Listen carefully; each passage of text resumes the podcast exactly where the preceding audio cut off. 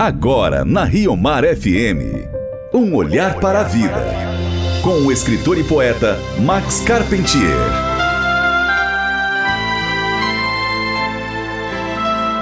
Ocorre hoje a comemoração de todos os fiéis defuntos, geralmente conhecida como Dia de Finados. Dia de recordação, de saudade, mas também de muita fé. Pode se chamar de Dia da Intercessão, porque nossa oração intercede por eles e, ao mesmo tempo, eles intercedem por nós. E essa reciprocidade misteriosa e gloriosa acontece em virtude da graça da comunhão dos santos. Vivos e mortos, os já glorificados no céu ou ainda em estágio de purificação, todos somos membros da Igreja de Cristo, quer dizer, o amor de Deus é o nosso vínculo.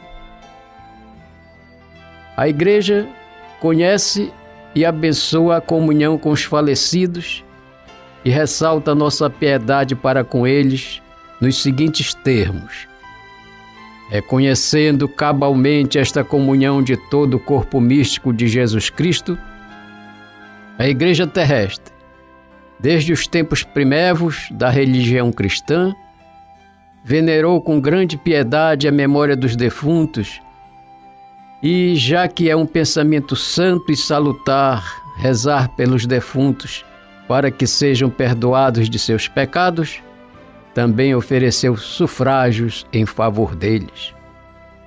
Ouvintes, o Papa Paulo VI escreveu: Existe certamente entre os fiéis já admitidos na pátria celeste os que espiam as faltas no purgatório e os que ainda peregrinam na terra, um laço de caridade e um amplo intercâmbio de todos os bens. Trata-se, ouvintes, dos bens espirituais, o tesouro da Igreja. É importante lembrar que, em face da comunhão dos santos, os fiéis defuntos que morreram em Cristo não estão mortos. Eles também oferecem conosco o sacrifício eucarístico, estão conosco em nossa oração eles pedem mesmo que rezemos por eles. Santa Mônica exprimiu muito bem essa necessidade quando exclamou: Enterrai este corpo onde quer que seja.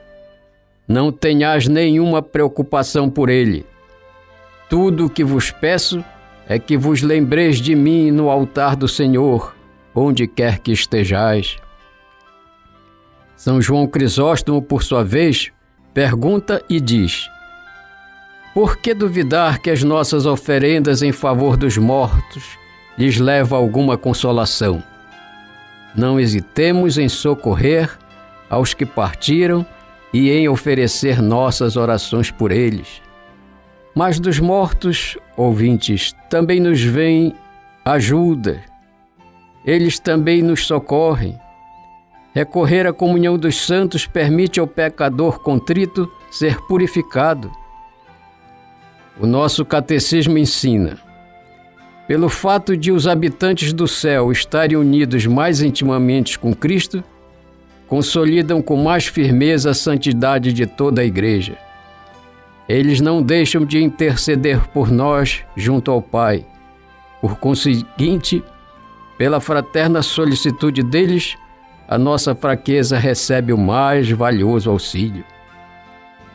Recordemos aqui, ouvintes, as palavras de São Domingos ao morrer. Disse ele: Não choreis, ser-vos-ei mais útil após a minha morte e ajudar-vos-ei mais eficazmente do que durante a minha vida. Oração de hoje. Senhor, que todos os que adormeceram antes de nós despertem felizes diante da tua presença gloriosa e roguem pelos que aqui ainda prosseguem. Amém. Você ouviu Um Olhar para a Vida, com o escritor e poeta Max Carpentier.